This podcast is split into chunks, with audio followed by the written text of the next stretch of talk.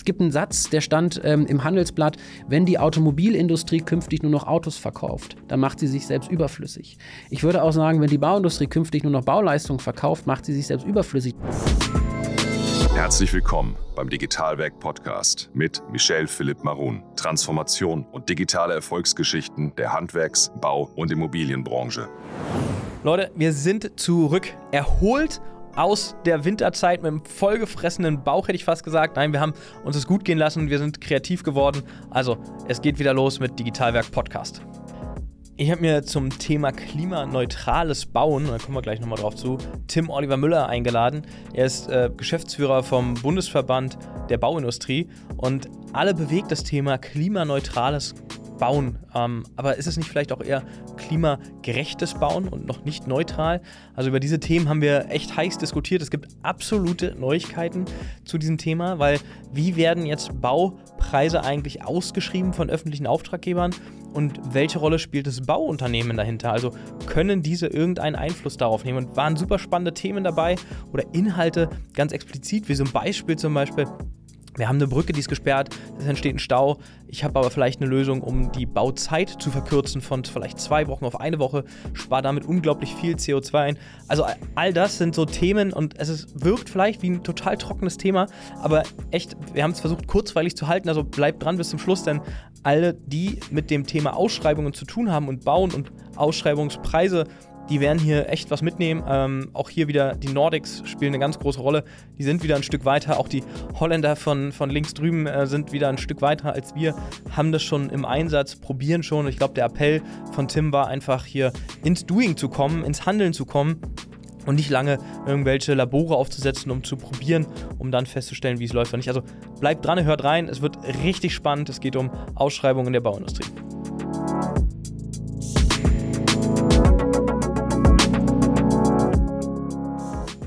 Ich hätte dich jetzt schon fast anmoderiert, lieber Tim, mit Stammgast. Wir sehen uns öfter, aber das ist ja nicht immer vor Mikro und vor der Kamera quasi. Ähm, ich freue mich aber ungemein, dass du wieder hier im Podcast bei uns bist, denn es gibt Neuigkeiten, über die wir reden sollten. Danke für die Einladung. Ich freue mich hier zu sein. Sehr gerne. Ähm, du kommst immer, wenn es um die Bauindustrie geht. Oh, welch Wunder mit deiner Position, die du bekleidest. Ähm, ich glaube, ganz vielen Menschen ist mittlerweile das Thema Nachhaltigkeit wichtig. Auch in der Bauindustrie ist das Thema angekommen ähm, ob das und wie das umgesetzt werden kann, darauf irgendwie ja, sich auszurichten als Unternehmen. Ich glaube, darüber würde ich gerne mit dir ein bisschen mehr und tiefer sprechen, weil das Thema als solches schon ein komplexes Thema aktuell ist, wie ich jedenfalls als Außenstehender finde. Ähm, und wie vielleicht auch viele andere Teilnehmer am Markt finden, weil man spricht ja oft von, wir bauen klimaneutral, aber was, was heißt das denn eigentlich nachher? Ähm, da würde ich gerne jetzt mal mit dir einsteigen. Was heißt denn klimaneutrales Bauen eigentlich? Ich möchte vielleicht sogar noch einen Punkt vorher ähm, einsteigen. Die Frage, wann sich eine Industrie oder wann wir uns auch als Branche damit beschäftigen, ähm, klimaverträglich oder vielleicht auch irgendwann mal klimaneutral zu bauen, wobei die Frage ist, was ist denn am Ende dann klimaneutral? Mhm. Ist das im Gebäude möglich oder sind das am Ende Ausgleichsmaßnahmen? Mhm. Aber die Wichtigkeit dieser Diskussion ergibt sich nicht alleine durch ähm, Gesetze, die es auch schon gibt. Also beispielsweise das Klimaschutzgesetz schreibt schon seit einigen Jahren vor, dass insbesondere die öffentliche Hand klimaverträglich beschaffen muss. Sie weiß halt nur nicht wie. Und mhm. ähm, im Wesentlichen ergibt sich aber die Diskussion auch aus unserer gesellschaftlichen Verpflichtung heraus. Wir alle äh, als Bürgerinnen und Bürger mit unserer gewählten Regierung haben uns ähm, mit dem Paris-Abkommen verpflichtet, 2045 klimaneutral zu sein. Mhm. Wir haben uns gleichzeitig dem äh, Ziel verschrieben, die 1,5 Grad Grenze, die wir vielleicht nicht mehr halten können, jetzt ist die 2 Grad Grenze, mhm. mhm. ähm, dass wir die versuchen einzuhalten. Alle Maßnahmen, zu ergreifen, um das äh, Ziel auch zu erreichen. Und ähm, wenn wir als Industrie keinen Eigenbeitrag leisten, wozu ich nur jedem raten kann, das zu tun, ähm, wird am Ende die Politik handeln müssen, ohne dass die Industrie vorher einen Beitrag und Ideen reingegeben hat. Und diese Lösungen werden oftmals schlechter sein, als wenn die Industrie sich vorher damit beschäftigt hat. Mhm. Nicht, weil die Politik äh, irgendwie das nicht kann, sondern weil sie einfach dann die Stimme der Industrie vorher nicht gehört hat. Und das war unser Ansatz, äh, sich da ähm, Gedanken drüber zu machen. Deswegen haben wir die Diskussion für uns gestartet. Genau, das ist ja oftmals gut, schon mit einem konkreten Vorschlag in eine Verhandlung einzusteigen und nicht den Gegenüber kommen zu lassen. Das ist ja nicht nur in der Bauindustrie so im Thema CO2 und Klimaneutralität, sondern in vielen Belangen des Lebens. Ähm, Jetzt lass uns das mal runterbrechen. Also, was heißt das? Du hast jetzt schon öffentliche Auftraggeber auch genannt, worum es auch ja maßgeblich erstmal geht. Aber was heißt denn jetzt konkret und die erste Frage sozusagen, jetzt als zweites nochmal, was heißt klimaneutrales Bauen jetzt eigentlich? Also für uns ähm, sind eigentlich zwei Dimensionen erstmal wichtig. Die eine Dimension, die kommt eher aus dem privaten Bereich. Das sind äh, ganz knallharte Ziele vorgegeben durch die EU. Das ist das mhm. Thema Taxonomie. Mhm. Ja, das ist ja eher ein Rahmen, um Nachhaltigkeit über die Finanzierung zu lösen. Ja, Taxonomie haben, haben wir die drei großen Kriterien, äh, ESG, also Environmental, Social and Governance. Ähm, und das sind Dimensionen, in denen sich äh, Nachhaltigkeit am Ende messen lassen muss, um am Ende ähm, auch ja, nachhaltig bauen oder nachhaltig agieren zu können. Dann haben wir aber noch eine andere Welt neben der privaten Finanzierung und das ist gerade die öffentliche Welt mhm. und das ist die Welt äh, des CO2. Wir mhm. kennen alle die Schlagzeilen in der Zeitung, der Verkehr hat mal wieder seine Sektorziele gerissen. Das war übrigens jüngst erst vor ein, zwei Wochen. Ja, ja. Ne? Das sind ja, Sofortmaßnahmen, müssen ergriffen werden. Und ähm, das lässt sich ja äh, immer da ähm, hingehend bewerten, wie ein gewisser Bereich, ob das jetzt Verkehr, Gebäude oder irgendwas anderes ist, sein zugewiesenes CO2-Budget unter- oder überschritten hat. Das heißt, die harte Währung, in der sich am Ende auch klimaneutrales Bauen in der öffentlichen Sphäre messen lassen muss, ist das Thema CO2. Mhm. Wenn man in den privaten Bereich über die Finanzierung kommt, sind das weitaus mehr ähm, Ziele, die wir auch in ganz vielen Zertifikaten, die wir schon kennen, unter mhm. anderem DGNB, mhm. ähm, ähm, ja auch kennen und bewerten lassen können, um eben zu sagen, wir haben ein nachhaltiges Gebäude oder wir haben klimaneutral beschaffen oder klimaverträglich. Ich würde erstmal von klimaverträglich, nicht von neutral sprechen. Neutral ist, das ist schon sehr. Genau. Also da wollen wir alle hin, ja, aber ich glaube, das ist, ähm, wir müssen aufpassen, dass wir, mein Eindruck, das nicht so breit treten wie das Wort Digitalisierung und nachher irgendwie alles digitalisiert wird. Ähm, und alles ist klimaneutral. Vor allen Dingen, wenn wir etwas aus der alten immer nur eine neue Welt überführen und ohne uns zu hinterfragen, ist der Prozess eigentlich noch der richtige mit dem Ziel, was wir erreichen wollen. Genau, absolut. Ähm, was sind denn jetzt aber dann auch die, ähm, die Anforderungen daran an, an, an, die öffentliche Hand, um sowas überhaupt zu realisieren? Also wir haben uns Gedanken gemacht, ähm, wie wir diese öffentliche Welt und das Thema CO2 für uns besser begreifen können. Ich glaube, allen ist erstmal klar, dass wenn wir über Sektorziele sprechen, ein gewisses Budget nicht überschritten werden darf. Mhm. Das sagt ja am Ende das Wort Sofortmaßnahme aus, um dieses überschrittene Budget irgendwie wieder auszugleichen. Wir wollen aber jetzt gar nicht in die Situation kommen. Deswegen muss ja beim klimaverträglichen Bauen, gerade auch für die öffentliche Hand, ähm, das Ziel sein, möglichst viel CO2-Reduktion zu betreiben. Mhm. Und ähm, wenn wir uns damit befassen, dann ist erstmal die Frage, mit welchem Instrument und mit welchem Werkzeug kommen wir denn in diesem Bereich CO2 über einen guten Wettbewerb, über eine gute Planung, über mhm. ein vernünftiges Bauen, über den richtigen Einsatz von Materialien, am Ende auch über den Betrieb wirklich diese CO2-Reduktion auch wirklich zu betreiben. Und mit diesem Modell haben wir uns beschäftigt. Das war nicht einfach, weil es auch viele Sorgen gibt, wenn wir natürlich noch mehr oben drauf schütten. Aber der Weg, der hat sich gelohnt und jetzt haben wir eine Lösung, über die wir jetzt wahrscheinlich gleich reden werden. Die, auf jeden Fall, unbedingt, weil äh, Lösungen sozusagen, die da drauf äh, einzahlen, auf dieses Klimaneutrale, sind ja alle ganz heiß. Aber was heißt denn wir? Also du sprichst ja mal, wir haben uns Gedanken gemacht. Ähm, wie geht man sowas überhaupt an, vielleicht, um denen, die zuhören, einfach nur so einen Eindruck zu vermitteln, wie, wie man so ein Thema angeht? Genau, also wenn ich von wir spreche, dann ist es unser Verband, dann ist es der, der Branchenverband, der Hauptverband der deutschen Bauindustrie, in dem wir im Wesentlichen die mittelständischen und familiengeführten, aber auch die größeren Unternehmen der Bauindustrie versammeln, die in allen Bereichen des Baus unterwegs sind. Ob das jetzt Wohnungsbau, Hochbau, aber auch der Infrastruktur, der Ingenieurbau mhm. äh, unterwegs sind. Und ähm, die deswegen auch unterschiedlichste Größenklassen alle haben. Und das ist für uns wichtig. Wir wollen nicht nur eine Lösung für einen Teilmarkt, sondern wir haben uns mit einer Lösung beschäftigt, in einer sehr umfassenden Diskussion für ja, also oder zur Anwendung für jedes Unternehmen, weil jedes Unternehmen muss äh, den Beitrag äh, leisten können, weil, wie gesagt, spätestens, wenn die Unternehmen einen Kredit bei einer Bank haben wollen, werden sie von der Bank, und dann sind wir wieder bei der Welttaxonomie, werden sie gefragt, ja, liebes Unternehmen, was macht ihr denn eigentlich für den Bereich Nachhaltigkeit? Und wenn es darauf keine Antwort gibt, und die Antwort erreicht man über einen sogenannten Nachhaltigkeitsbericht, mhm. aber wenn es die Antwort nicht gäbe, gäbe es einen höheren Zinssatz auf, die, auf den Kredit und damit verschlechterte Finanzierungskonditionen. Deswegen ist es für jedes Unternehmen, und ich glaube, das ist eine der wichtigsten Botschaften auch für heute, unabhängig von der Größenklasse und Leistungsfähigkeit. Jedes Unternehmen sollte sich, das ist der gute Rat, sollte sich mit diesem Thema beschäftigen. Allein schon mit Blick auf die eigenen Kosten, die dadurch entstehen, etwa im Bereich der Finanzierung. Und hier nochmal ein Hinweis in eigener Sache. Sei einer der ersten 100 und melde dich bis zum 31.01. auf unserer Plattform an und erhalte von uns einen Monat Weiterbildung geschenkt. Weiterbildung ist hier das Stichwort an der Stelle, denn es gibt E-Learning von Digitalwerk und bietet für Planer, Bauleiter, Vertriebsmitarbeitenden, aber auch noch ganz vielen anderen Berufsgruppen aus dem Bau- und Immobilienbereich genau die passende Lösung für die berufliche Weiterbildung. Wir haben für dich verschiedene Themen zusammengestellt, nicht nur für dich, sondern auch für deine Mitarbeitenden, nämlich Kostenermittlung nach DIN 276, VOB, nachhaltiges Bauen, Holzbau und noch viele weitere. Über unsere Plattform kannst du auf sämtliche Videos, Workbooks und andere Unterlagen von überall aus zugreifen und dir Themen in deinem eigenen Tempo erarbeiten. Das haben wir möglich gemacht und haben wirklich die Kosten absolut reduziert. Das heißt, du kriegst für 9,90 Euro im Monat den vollen Zugriff auf alle Weiterbildungskonzepte von uns und so sieht Weiterbildung in der Zukunft aus. Jetzt äh, vielleicht an, an, dem Punkt aufgegriffen, ihr vertretet ja viele Unternehmen der Branche, also äh, Tausender, Zehntausender, ja. Ähm, gibt es nicht den Großteil, Frage, ähm, an Unternehmen, die sagen, naja, ich kenne mich damit nicht aus, ich habe keine Ahnung so ungefähr, dann zahle ich halt 5, 6, 7 Prozent anstatt 3 oder 4 nachher. Aber bevor ich mich da reinarbeite, ich habe gar nicht die Kapazität. Ich denke jetzt eher an die kleineren KMU-Unternehmen, äh, ähm, nicht an Unternehmen mit 10.000 und 20.000 Mitarbeitenden. Wenn man sich die Marge der Unternehmen betrachtet, die so bei 2, 3 Prozent liegt, mhm. Würde ich allein schon aus der betriebswirtschaftlichen Perspektive keinem empfehlen, sich damit nicht zu beschäftigen und einfach die höheren Finanzierungskosten zu zahlen. Weil es wirklich ein Hebel ist in der das Zukunft. Das zahlt sich nicht aus. Äh, nicht es, wird, es wird zu teuer. Ja. ja. beziehungsweise die Marge wird noch geringer, auch im Vergleich der Risiken, mhm. äh, die man trägt. Aber es ist natürlich ein absolut valider Punkt, denn die Unternehmen müssen natürlich in vielen Bereichen durch Gesetzgebung und Regulatorik einen enormen Zuwachs an, an Bürokratie und Administration schon in den vergangenen Monaten und Jahren verkraften. Also solche Schlagwörter sind Sorgfaltsketten, nee, Lieferketten, Sorgfaltspflichtengesetz, obwohl ich das ja. Wort fast jeden Tag sage, ist immer noch schwierig.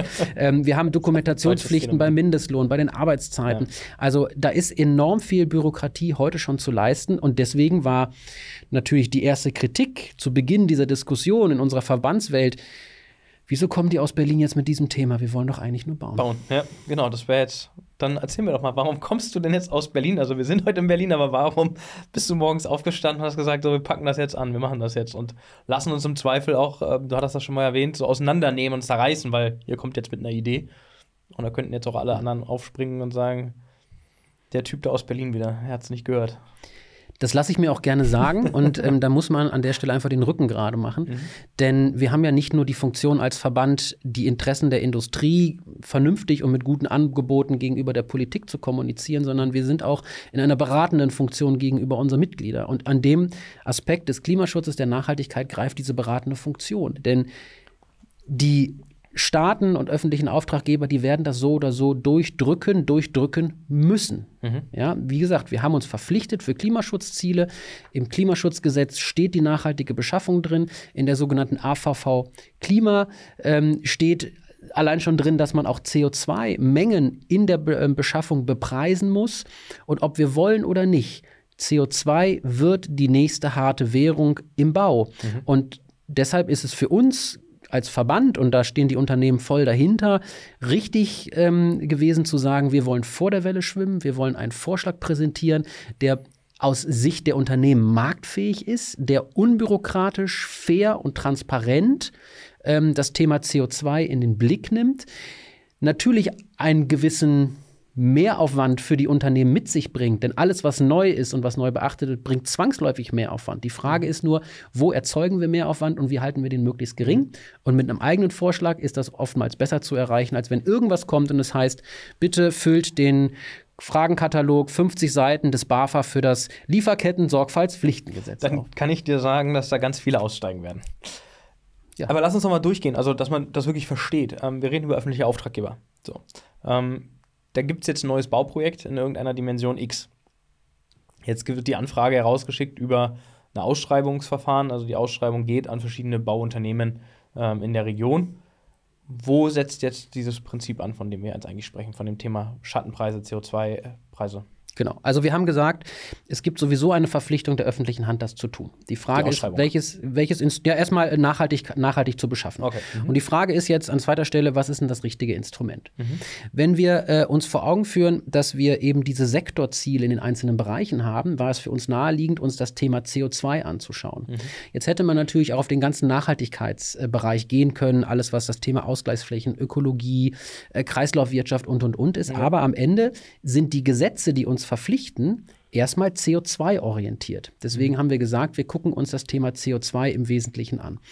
Und dann war die Frage, wie kriegen wir denn eigentlich das CO2, wenn das wirklich ein Benchmark ist? Was müssen wir denn damit machen? Das Ziel muss sein, möglichst wenig CO2 in einem Bauprojekt aufkommen zu lassen, zu Also emittieren. Nicht, wir reden aber nicht mehr, die Frage ist, ob bauen oder nicht bauen, die ist schon beantwortet.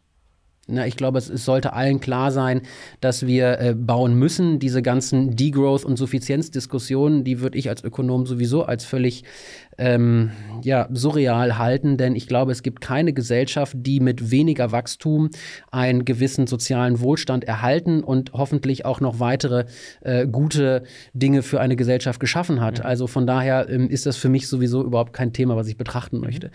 Und äh, mit diesen drei Gegebenheiten, es kommt sowieso, wir müssen reduzieren, aber welches Instrument haben wir uns ähm, ganz ähm, nach dem Motto, wir müssen das nicht alles selbst erfinden, wenn es irgendwo schon gibt, erstmal im internationalen Umfeld an, äh, umgeschaut, wie machen es denn andere? Und siehe da, wir sind ja nicht die Einzigen, die sich mit dem Thema macht- klimaverträglich. Ja, genau.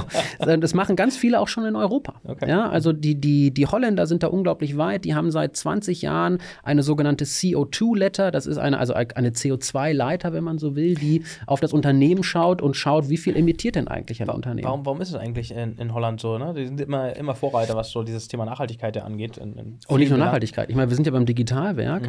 Ein zweites großes Thema, was neben der Nachhaltigkeit auf uns zukommt, ist zum Beispiel das Thema Datensouveränität. Wir überlegen gerade im Rahmen von Gaia X und Manufacturing X und Datensicherheit, wie können wir eigentlich die Souveränität äh, der Branche im Bereich Digitalisierung ähm, schützen oder wahren. Die Holländer, die machen es einfach Die, schon. ma- ja, genau, haben- die machen halt also, viel einfach. Ja, vielleicht ist das oftmals unsere Sorge, beziehungsweise ich würde sogar sagen, wir hatten einen tollen Luxus und das war, wir sind eine unglaublich reiche Volkswirtschaft. Mhm. Wir mussten uns über die Strukturveränderungen in der Vergangenheit keine Sorgen machen. Wir haben alles mit Geld zugeschüttet. Mhm.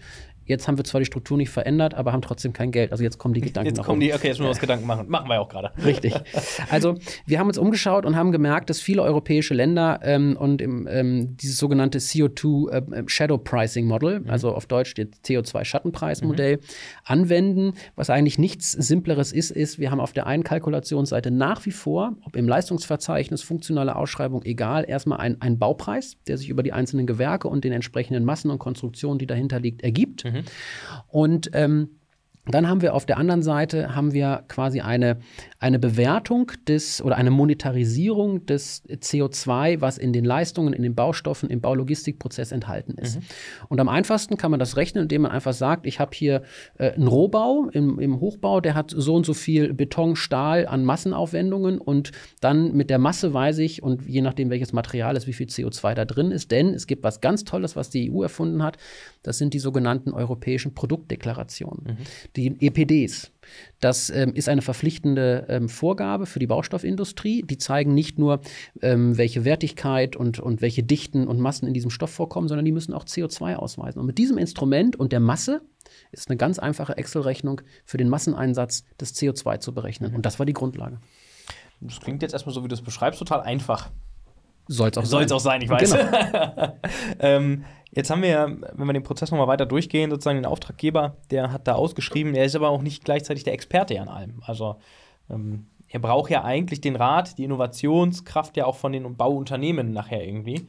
Ähm, stirbt die dadurch vielleicht auch irgendwie aus, dieses Miteinander, weil ich nehme wieder nicht teil, weil ich verstehe es nicht? Oder ist es eigentlich absurd, was ich formuliere im Sinne von, das machen eh alle Unternehmen, die werden sich da anschließen, weil wir reden über diese größeren Bauunternehmen ähm, und die, die Frage ist gar nicht mehr da, ob sich da jemand weigert, weil er sagt, ich kann nicht, ich will nicht.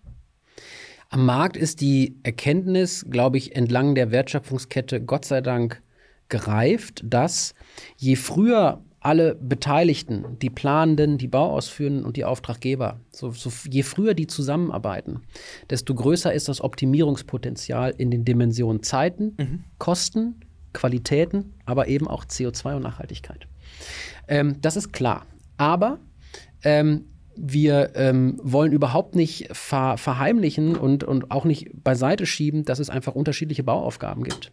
Und es gibt auch unterschiedliche Herangehensweisen. Ich würde sagen, auch in nach wie vor wird äh, auch künftig, selbst mit einem Schattenpreismodell, zu 80 Prozent alles in Fach- und Teillosvergabe äh, erfolgen. Mhm. Ähm, wohl wissentlich, dass das Optimierungspotenzial für einen Fliesenleger, der vorgegeben bekommen hat im Leistungsverzeichnis mit der Leistungsposition, was genau er zu tun hat, mit welchem Materialeinsatz, das Optimierungspotenzial ist geringer, mhm. als wenn es heißt, funktional ausgeschrieben, bau mir eine Schule, also plane und bau mir eine Schule mit 20 Klassenzimmern, einer Mensa und einer Turnhalle. Mhm. Und wie du es machst, das, das ist erstmal so. Und deswegen war es auch wichtig, dass wir diese ganzen Marktgegebenheiten sehr, sehr genau berücksichtigen. Das heißt, die Idee, die dahinter steht, hinter diesem Modell, ist ist auf jede Beschaffungsvariante anwendbar, was am Ende auch jedem Unternehmen in diesem Modell weiterhin ermöglicht, seine Leistung zu bringen. Mhm. Und seine Leistung und auch das Risiko nur für die eigene Leistung zu tragen. Das ist ja auch immer noch wichtig. Viele Unternehmen haben immer gesagt, uh, da muss ich ja ganz viel Risiko übernehmen, was ich nicht beeinflussen kann. Nein, das was Modell. Vom Vor- oder Nachgewerk ist, meinst du? Zum Beispiel. Mhm. Aber das Modell setzt nur darauf an, die eigene Leistung äh, ist das Risiko und kann mhm. optimiert werden. Das bedeutet auch, äh, gerade beim Thema Baustoffe, dass das EPD, was ich eben erwähnt habe, das ist der Risikopuffer auch für das Unternehmen zu sagen, ich nehme diesen Wert aus dem EPD und ich bin nur für die Masse des eingesetzten Baustoffs verantwortlich, aber nicht, ob wirklich so viel CO2 in dem Baustoff eigentlich drin ist. Das muss die Baustoffindustrie Industrie, leisten. Der Hersteller des Produkts. Richtig, okay. ganz mhm. genau. Mhm. Ist das oder findet da auch noch eine erweiterte Marktbereinigung statt in dem äh, Thema, wenn es um die Fragmentierung der einzelnen Bau- und Handwerksunternehmen geht, ähm, weil es einfach ja schon ein gewisser Aufwand ist, eine gewisse Professionalität vielleicht auch von diesen einzelnen Unternehmen benötigt, um dort an diesen Ausschreibungen, öffentliche Handausschreibungen war ja auch schon immer ein Thema, nicht für jeden Betrieb geeignet, haben sich der eine macht das komplett und der andere macht das irgendwie gar nicht so. Dazwischen liegt wenig auf, dem, auf der Reise des Bauprojekts gefühlt bei den Ausschreibungen. Bereinigt sich der Markt dadurch noch mehr, weil einfach viele Unternehmen mit diesem generellen Thema CO2 dann irgendwie aussteigen und sagen, ach Mensch, jetzt gebe ich doch das Unternehmen ab oder integriere es in eine größere Gruppe? Das ist nochmal so ein Beschleuniger. Wir haben jetzt vor einer Woche das erste Unternehmen, ich meine, irgendwo aus Schleswig-Holstein war es, äh, hat ein Handwerksbetrieb, 99 Jahre Tradition gesagt, ähm, liebe Bundesregierung, es ist jetzt so viel Bürokratie auf mich zugekommen, ich gebe jetzt auf. Okay. Ich mache es nicht mehr. Mhm. Ne, das stand vor ein, zwei, drei Tagen in der Zeitung. Ähm, das hat aber nichts mit dem Thema Nachhaltigkeit oder dem, dem, Schattenpreismodell zu tun. Das ist grundsätzlich der Bürokratieaufwand, den Unternehmen zugetragen ähm, wird, der auch wirklich einfach zu hoch ist. Da, gar keine Frage. Also mhm. die Entlastung, die wir da schaffen können, wären enorm. Und eine Marktbereinigung wird auch deshalb gar nicht stattfinden, weil sich ja jedes Unternehmen mit diesem Thema befassen muss. Einfach weil es entweder der Auftraggeber will oder die Finanzierung es erfordert. Deswegen würde ich nicht sagen, das ist ein Thema für eine Marktbereinigung. Es ist ein Umorientieren, das ist natürlich auch eine Weiterentwicklung, eine Veränderung für die Unternehmen. Aber jede Unternehmerin, jeder Unternehmer steht doch auf, um immer wieder das Beste zu erreichen. Und das Beste zu erreichen impliziert für mich Veränderung. Da müssen wir die Menschen mit auf die Reise nehmen. Richtig. Und die Menschen können wir auf die Reise nehmen, indem wir den bei diesem Modell drei Grundvoraussetzungen mit auf den Weg gegeben haben. Wir haben gesagt, es, also erstens, es muss unbürokratisch sein. Unbürokratisch ist das, was. Das ist schon mal die erste Herausforderung, die ganz groß ist. Ja, genau. Wie hast du die jetzt gelöst? Genau, indem wir, indem wir gesagt haben, ihr macht etwas, was ihr schon kennt. Mhm. Das heißt, neben dem Preis, den ihr hinter das Leistungsverzeichnis setzt, erweitert ihr einfach eure Excel-Tabelle in der Kalkulation um den CO2 Anteil des, aus dem EPD, ähm, das in einem Baustoff enthalten ist. Ich, ich spinne jetzt mal, ohne dass es so steht. Ähm, äh, Beton, 30 Gramm CO2, habe ich 1000 Kubikmeter äh, Beton eingesetzt, habe ich 30.000 Gramm CO2 da drin. Also das ist eine, jeder Ingenieur kann super rechnen, sehr einfach, sehr unbürokratisch auszuweisen und auch nachweisbar. Mhm.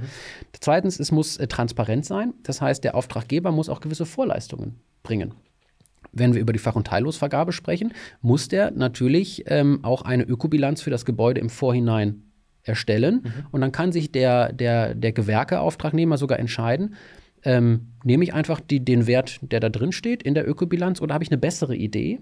Und ähm, das, auch das ist sehr variabel anwendbar. Mhm. Und das, das, das Dritte ist, ähm, dass wir ähm, neben unbürokratisch, transparent, dass wir es fair gestalten und das war eben der Punkt, jeder ist nur für seine eigene Leistung verantwortlich.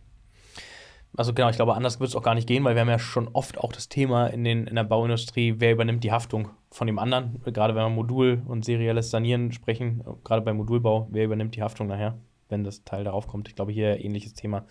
Ähm, was, was gibt es denn aber für eine, also du hast vorhin eingangs gesagt, wir haben Verkehr, glaube ich, schon mal kurz, äh, hatte ich gehört zwischen den Zeilen. Also die Bauindustrie hat ja auch noch Alternativen vielleicht, um dem CO2-Thema entgegenzuwirken oder darauf einzuzahlen.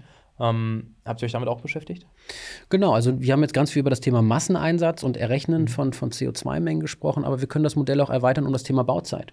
Mhm. Und das wird beispielsweise im Brückenbau relevant. Wir können mhm. heute schon sagen, dass wenn wir eine Brückenbaustelle haben und auf einer Autobahn die Spuren von drei auf eine Spur verringern und sich da, und dadurch Stau entsteht, kann man heute schon sagen, dass ähm, ein Tag Stau so und so durch die Standzeiten mhm, von klar, LKWs von und, und, PKWs ja, so und so viel CO2 erzeugt. Mhm. Wenn ich dann also ein Angebot habe. Warum nur Brücken, sorry? Weil das würde doch alle Baustellen auf der Autobahn betreffen. Ja, das war jetzt einfach okay, ein, war ein einfaches okay. Beispiel. Bei allem. Also ja. überall, wo ich eine Spurverengung genau, habe, zum Beispiel. Ja. Ähm, wenn ich also eine, eine, eine, Baulogistik oder eine Ausführungsvariante habe, mhm. vielleicht auch durch ein modulares industrielles Brückenbauwerk, ähm, wo ich einfach Sperrzeiten reduzieren kann, ähm, habe ich automatisch einen Faktor, wie ich dadurch auch weniger CO2 erzeuge. Jetzt, um das nochmal für die Zuhörenden noch verständlicher zu machen, heißt, wenn ich, bei, bleiben wir bei dem Brückenbeispiel, ähm, ein Modul habe und im Wettbewerb dadurch einen riesen Vorsprung habe im Vergleich zu anderen, dann würde ich das mit anbieten, Richtig. so in meiner Ausschreibung und eben darauf einzahlen, dass ich, und das ist auch ein Parameter dann Frage an dich, äh, den ich angeben kann. Also ich habe einen Bauzeitenplan, Sie Auftraggeber drei Wochen, ich schaffe es in anderthalb Wochen. Dann würde ich das somit abgeben und das würde beeinflusst äh, werden in dem, in dem, Angebot oder in der Vergabeauswertung nachher. Richtig. Also wir können unterschiedliche ähm, Bauabläufe in Konkurrenz, in Wettbewerb stellen, mhm. aber wir können auch unterschiedliche Bauweisen, also konventionelle Bauweise, Modulbauweise, mhm. ähm, metallfertig, also mit, mit vorgefertigten Teilen, das können wir alles in den Wettbewerb stellen mhm. und das oder die Variante mit der kürzesten Bauzeit gewinnt.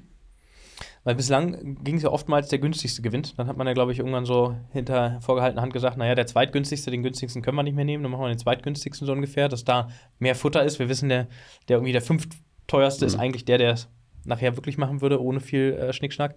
Ähm, wie sieht es da jetzt dann aus bei dem Thema? Wie, wie, wie, wie funktioniert die Vergabe dann nachher? Wirklich anhand dieser einen Zahl, die da neu ist? Der gewinnt oder das ist ja, Zuschlag? Äh, du hast eben das Wort Akzeptanz in die Hand genommen. Und ich hoffe, dass wir sehr, sehr viel Akzeptanz für dieses Modell erreichen, indem wir an den an die Grundfesten, an den Kern eines jeden Ingenieurs, einer jeden Ingenieurin äh, appellieren und sagen, wir haben keinen Wettbewerb mehr um den Preis, sondern wir haben den Wettbewerb um die beste Idee. Mhm. Und indem man sich Gedanken darum machen muss, wie man den geringsten CO2-Ausstoß hat, mache ich mir automatisch Gedanken um Ressourceneinsatz, um Konstruktion, um Beschleunigung von Bauzeiten. Und das muss doch dann am Ende wieder Spaß machen. Und indem ich dann ähm, aber nicht, und das hat ja in der Vergangenheit noch nie funktioniert, über ein Nebenangebot oder über einen Sondervorschlag reinkomme, weil das dann wieder äh, mit Sicherheit gerügt wird, weil es heißt, ah, das war eine subjektive Bewertung, haben wir jetzt sogar ein Modell gefunden, wo wir Ideen über das Thema CO2 mit einer harten Währung, mit diesem Schattenpreis monetarisieren, also geldlich bewerten. Und dadurch kriegt ähm, ja, die Ingenieurkunst und der, der Wettbewerb um die besten Ideen einen ganz knallharten Preis. Und der wird gewertet, so wie wir das heute im Submissionswettbewerb auch schon kennen. Jetzt hast du gesagt, jetzt haben wir über dieses Autobahnthema und Innovationen gesprochen. Ähm, ein ganz großes Thema ist ja Cradle to Cradle, also auch vielleicht auch recycelte Materialien, um es mal runterzubrechen. Ähm, wie, wie ist das? Ist das auch ein Bestandteil von dem gesamten Konzept? Kann das berücksichtigt werden nachher auch wieder wie das Modul, was du vorhin angesprochen hast? Die Aufteilung der einzelnen Bewertungsphasen, ähm, da gibt es eine DIN für. Auch mhm. das haben wir nicht erfunden. Ne? Es gibt eine DIN, ähm, müsste ich jetzt, weiß ich nicht, wie sie heißt, 18 irgendwas. Ähm, da teilt man den gesamten Bauprozess mhm. in die Erstellung der Produkte, in die Erstellung des Gebäudes, in den Betrieb, in die Instandhaltung und auch in den Rückbau auf. Mhm. Das heißt, dieses ganze Modell und die, das, das Transparentmachen der einzelnen Emissionen in jedem Teil des Lebenszyklus, das ist möglich. Ich würde aber allerdings keinem empfehlen, damit sofort zu beginnen, sondern ganz wichtig ist doch, dass wir jetzt schnell ins Doing kommen, dass wir schnell ins Arbeiten kommen und nicht diese ähm, urdeutsche Tugend, wir machen ein 150-prozentig ausgefeiltes Modell, beauftragen 75 Forschungs- ähm, Einrichtungen damit, mhm. ähm, über ja, 25 gucken, Jahre auszuwerten und irgendwann 2055 nach Paris-Ziel ähm, kommen wir dann ins Doing. Nein, ich mhm. würde jedem empfehlen, sehr, sehr schnell ähm, sich Gedanken darüber machen, wie kann man so ein Modell in die Praxis übertragen. Und vielleicht auch erstmal mit 20, 30 Prozent ähm, der Gesamtidee erstmal zu beginnen und zu sagen, im Hochbau machen wir erstmal die Emissionen der großen drei Massengewerke transparent. Von mir aus Gründung, Rohbau, Fassade wenig Materi unterschiedliche Materialien, wie gesagt, über dieses Rechenmodell einfach zu erfassen und dann üben wir. Vielleicht kann man auch erstmal Ausschreibungen machen, wo man ganz normal nach dem Preis geht und parallel einfach sich nur mal anschaut, was wäre denn passiert, wenn ich diesen mhm. Schattenpreis angewendet mhm. habe. Dass sowohl die Unternehmen als auch die Auftraggeber lernen, wir gemeinsam lernen, denn das Ziel, was wir haben, Klimaschutz, ist ja auch ein gemeinsam verpflichtendes Ziel und nicht ein Konkurrenzdenken Auftraggeber gegen Auftragnehmer. Mhm. Ja, das, das Wir-Gefühl, äh, dafür stehen wir ja auch mit Digitalwerk, dass wir sagen, wir wollen alle zusammenbringen an einen Tisch, darüber reden ähm, und die, die Politik muss jetzt aber eben auch mitgehen. So, jetzt haben wir gesagt, hast du gesagt, haben wir ein Schattenpreismodell quasi und, und machen das, setzen das um. Ähm, wie kommen wir denn dahin, dass die, die Auftraggeberseite da auch mitzieht? Wir haben ja immer nur auf der Auftragnehmerseite gerade gesprochen, dass die nicht mitziehen und vielleicht und eventuell hätte können, sondern wie kriegen wir denn umgesetzt, dass die Leute, die wirklich dort sitzen und diese ähm, Ausschreibungen nachher ja, absolvieren oder beziehungsweise erstmal aufsetzen und dann rausschicken, dass die genauso motiviert dann sind und sagen, ey, Mensch, tolles Konzept, Müller, toll, dass wir das jetzt machen und mal probieren, ins Doing und Handeln kommen. Wie, wie kommen wir an die, wie kriegen wir die mit? Ich bin der Meinung, dass ähm, bei vielen auftraggebenden Institutionen der ähm, Sinn und Zweck, äh, klimaverträglich ähm, zu handeln, sehr, sehr, sehr präsent ist. Das mag vielleicht bei den großen Auftraggebern des Bundes noch stärker sein als in der, in der Kommune, nicht weil die Kommune das nicht möchte, sondern weil die Kommune noch mal andere Zwänge hat. Gerade jetzt in Zeiten knapper Mittel und das Finanzierungssaldo der Kommunen wird in den nächsten Jahren wieder extrem negativ sein, machen die sich natürlich über ihre Hauptaufgabe, das heißt das effiziente Einsetzen von Steuermitteln, wahnsinnig viel Gedanken. Und die können dann auch wieder Sorge haben zu sagen, uff, Klimaschutz kostet Geld, aber dann kriege ich ja nicht zwei Straßen, sondern nur noch anderthalb hin. Mhm. Und das ist wirklich ein Thema. Ja, da muss man eine Lösung für finden. Ähm, Wobei ich dann auch sagen muss, indem wir ja CO2 versuchen zu reduzieren und vielleicht weniger Masse verbauen, haben wir auch weniger Geld, was wir dafür einsetzen müssen, weil es eben nicht mehr 1000 Kubikmeter Beton, sondern nur noch 500 Kubikmeter Beton sind. Wir haben auch kein Geld mehr, was wir einsetzen können. Ja, also das ähm, hören wir natürlich als Bau immer, immer ähm, nicht so gerne, weil die Unternehmen zu 100 Prozent der öffentlichen Hand abhängen. Aber gut, anderes Thema.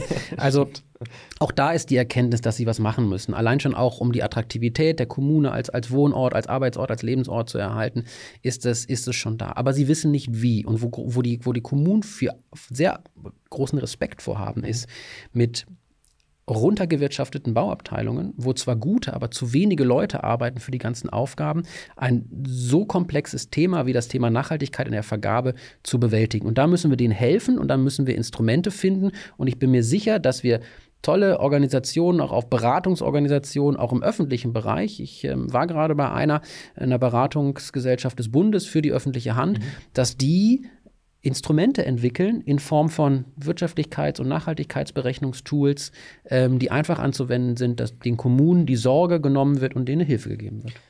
Jetzt hast du gerade vorhin das Wort Excel fallen lassen und Tools. Jetzt äh, lass uns das mal nochmal zusammenbringen, so technologisch auf der Digitalisierungsebene vielleicht. Ähm, ist das abbildbar heute schon? Ja, wie gesagt. Oder also, vielleicht noch eine Frage darauf. Oder ist es ein, ich habe einen Katalog, vielleicht auch online irgendwo, weil du hast gesagt, die Bauindustrie ist verpflichtet, eben nach Paragraph X sozusagen äh, ähm, CO2-Emissionswerte auszuschreiben oder auszugeben, äh, ist es ein Copy-Paste, was ich in meiner Excel-Datei als Bauunternehmer nachher machen muss. Wir haben eine, eine Datenbank, das ist die sogenannte Ökobaudat äh, des Bundes. Ähm, dort werden die ähm, EPDs, die es heute, also diese europäischen Produktdeklarationen aus dem Baustoffindustriebereich, ja, die werden dort schon abgebildet. Da kann man für die verschiedenen ähm, auch was wir hier hinter uns sehen, ähm, für die ganzen Platten von Knauf oder von welchem Hersteller auch immer, sehen wir die Werte und die Charakteristika des einzelnen Baustoffs. Ja, die sehen wir da schon. Viele in Deutschland, die sich mit dem Thema ungern beschäftigen, sagen, ähm, die Datengrundlage ist nicht ausreichend, wir müssen erstmal ganz viel genau. Daten sammeln. Sage ich völliger Quatsch. Mhm. Warum? Nicht, weil ich das irgendwie besser weiß, sondern weil Dänemark die Ökobaudat für dieses Modell als Datengrundlage benutzt und die uns sagen, es reicht. Mhm. Es reicht zumindest für die Zwecke, damit zu beginnen. Mhm. Und ich habe die Hoffnung, dass wenn wir wenn solche Modelle und solche Ideen sich weiterentwickeln, dass die Baustoffhersteller ein enormes Eigeninteresse daran haben, ihre eigenen Produktdeklarationen ähm, selbst in den Wettbewerb zu stellen, besser zu werden, Produkte mit weniger CO2-Einsatz zu entwickeln, weil dann nehme ich doch lieber die, ähm, was auch immer, den Baustoff von Hersteller A und nicht von Hersteller B, weil dann kriege ich als Bauunternehmen wieder einen Wertungsvorteil, weil ich ja weniger CO2 emittiere. Der Wettbewerb wird ein ganz anderer, der verschiebt sich auch zwischen den Herstellern. Und das ist ein, glaube ich, ein ganz, ganz großer Vorteil und eine von mir aus auch self-fulfilling prophecy, dass wir ähm, da ein ganz durch diese Transparenz und diese Daten einen gesunden Wettbewerb zur Erreichung der Klimaschutzziele allein schon im Baustoffbereich. Und wenn dann noch die Ingenieurinnen und Ingenieure eine gute Idee für eine Konstruktion haben, am besten noch für eine Reduzierung der Bauzeit, dann hat sich die ganze Wertschöpfungskette einem Ziel verpflichtet und eine gute Idee entwickelt. Mhm. Ja. Wie siehst du die Entwicklung von all den Themen, die nachher auf unser, wir haben ja jetzt ein Thema besprochen, aber dieses ähm, CO2-Reduktion oder klimaneutrales, klimagerechtes Bauen, wie siehst du die Entwicklung ähm, für dieses Thema überhaupt in der Bauindustrie? Es wird, wie gesagt, viel darüber gesprochen, aber es haben wenige konkrete Lösungen vorgelegt. Es gibt immer Einzellösungen, Orchideenlösungen. Ja, dann haben wir mal einen neuen Baustoff, der ganz groß propagiert wird. Dann haben wir eine neue Konstruktionslösung, die propagiert wird. Das ist auch gut und diese Entwicklungen muss es geben, aber es, es hilft uns am Ende nicht in diesem Gesamtziel, das Global Warming Potential, ja, das ist ja, worin gemessen wird, also die, die Reduktion des Erderwärmungspotenzials. Ähm, das hilft uns da nicht weiter. Und das ist die Gesamtbetrachtung. Und da hilft es nicht, wenn wir einfach nur sagen, wir machen nur den Baustoff oder einen anderen Baustoff, sondern wir brauchen ein Instrument. Und dieses Instrument zur CO2-Reduktion ist einfach universell einsetzbar. Und ähm, aber in diese Diskussion müssen wir kommen. Und da, da sind ganz viele Diskussionen neben welches Material. Auch das Thema Einfachbauen spielt eine Rolle, das Thema schnelles Bauen spielt eine Rolle, das Thema industrielle Prozesse, Lean-Management spielt eine Rolle, Digitalisierung äh, im Sinne von, wir haben eine, eine, ein BIM-Tool und ähm, vielleicht auch Abrechnungsmethoden, die dann nicht nur Geld, Zeit, sondern auch irgendwann die Dimension CO2 abbilden. Das kommt alles in dem Bereich Nachhaltigkeit zusammen und deswegen ist es so spannend. Da, ohne Zweifel, ne, dass das ein spannendes und wichtiges Thema ist, äh, glaube ich, das haben wir beide hier verstanden heute. Ähm, ich hoffe, dass wir da ganz viel mitnehmen konnten, auch auf diese Reise, auf die, dass, dass das Thema wichtig ist. Was glaubst du denn, wie kriegen wir denn eben solche, ich nenne es mal Leuchtturmprojekte, ob Material oder BIM wieder im Einsatz war in einem Projekt, was glaubst du, wie kriegen wir das in die Fläche nachher solche Themen rein, was den Bau klimagerechter ähm, werden lässt? Wir dürfen uns nicht der Versuchung hingeben, dass es für dieses enorm komplexe Thema eine einfache Lösung gibt. Und es wird nicht eine einzelne Orchideenlösung im Sinne von Baustoff A oder Baustoff B sein oder Konstruktionsweise X oder Y, sondern es ist immer das Zusammenspiel aus diesen ganzen Komponenten, das Zusammenspiel aus einer frühen Integration von Planung und Bau, einer, eines Transparentmachens von Emissionen und, und unterschiedlichen Dimensionen, Zeit, Qualität über Digitales, über eine Mindset-Veränderung im Zusammenwirken der Einzelnen, die am Bau beteiligt sind. Einer Mindset-Veränderung dahingehend, dass wir nur gemeinsam ein gutes Bauwerk erstellen können, was wiederum die Visitenkarte einer ganzen Branche gegenüber der Gesellschaft ist. Keiner fragt am Ende, wer hat denn was eigentlich jetzt, wer hat das Fenster, wer hat den Boden, wer hat die Fassade gebaut, sondern es ist am Ende Wow, die Branche hat sich auch im, in der Gesellschaft, im gesellschaftlichen Diskurs ein Ziel verpflichtet. Und am Ende nochmal, das war unser eingehender Satz, wenn wir uns nicht damit beschäftigen, auch als Branche, dann kriegen wir eine Lösung vorgesetzt, die vielleicht nicht handelbar ist. Oder durch das Thema Transparenz und durch das Thema Digitalisierung werden wir neue Akteure am Markt sehen, die vielleicht das, was wir heute als ureigenste Aufgabe, das heißt äh, den Prozess hin zu einem bestimmten Leistungsergebnis, das werden dann andere machen. Und ich möchte keine Branche, nur weil wir Sorge hatten, uns mit einer Herausforderung zu beschäftigen, die am Ende nur noch Personal- und Maschinengesteller ist. Mhm. Und ähm, ich bin, es gibt einen Satz, der stand ähm, im Handelsblatt, wenn die Automobilindustrie künftig nur noch Autos verkauft, dann macht sie sich selbst überflüssig. Ich würde auch sagen, wenn die Bauindustrie künftig nur noch Bauleistungen verkauft, macht sie sich selbst überflüssig. Deswegen hoffe ich und gehe fest davon aus, dass alle Unternehmerinnen und Unternehmer in der Bauwirtschaft den, den Drang und auch den, den Spirit und den Ehrgeiz beweisen, sich mit diesem Thema zu beschäftigen, neue Geschäftsmodelle entwickeln, vorne damit dabei sind und weiterhin äh, gutes Bauen mit guter Entlohnung für die Beschäftigten und am Ende hoffentlich für mehr Klimaverträglichkeit leisten werden. Ich spare mir jetzt meine letzte Frage, was die Empfehlungen aus deiner Sicht sind. das war so für, ja, ich lasse das mal so stehen. Danke, Tim. Danke für das Gespräch. Sehr, sehr gerne. Ich freue mich, wenn du äh, wieder vorbeikommst und wir da dran anknüpfen und dann wirklich Resultate, über Resultate sprechen können, weil heute war natürlich so der Theorieteil, ähm, um zu sehen, was, was gibt es für Möglichkeiten. Es gibt Möglichkeiten. Also Doing habe ich verstanden, ist ein ganz wichtiges Thema. Also ins Doing zu kommen, ähm, ist eins der Schlüsselthemen sicherlich. Und ja, miteinander einfach probieren, glaube ich, ist so das was wir gar nicht oft genug äh, per Glocke läuten können. Ja, ich glaube, ich kann auch verraten, wir haben schon viele auftraggebende Institutionen auf allen Ebenen, die mit uns jetzt in den Prozess der Planspiele gehen. Das heißt, wir werden uns anschauen, ähm, was bedeutet es eigentlich, dieses Modell anzuwenden. Das ist im reinen, im theoretischen, im Miteinander und äh, hoffentlich, wenn wir daraus in der nächsten Zeit gelernt haben, werden wir dann auch das erste Pilotprojekt am Markt sehen. Dann lass uns darüber dringend sprechen, wenn es äh, spruchreif ist tatsächlich. Und wenn ihr den äh, Baukontext nicht verpassen wollt in der nächsten Woche, dann solltet ihr unbedingt einschalten. Nächste Woche Dienstag geht es weiter mit super spannendem Content aus der Bauindustrie.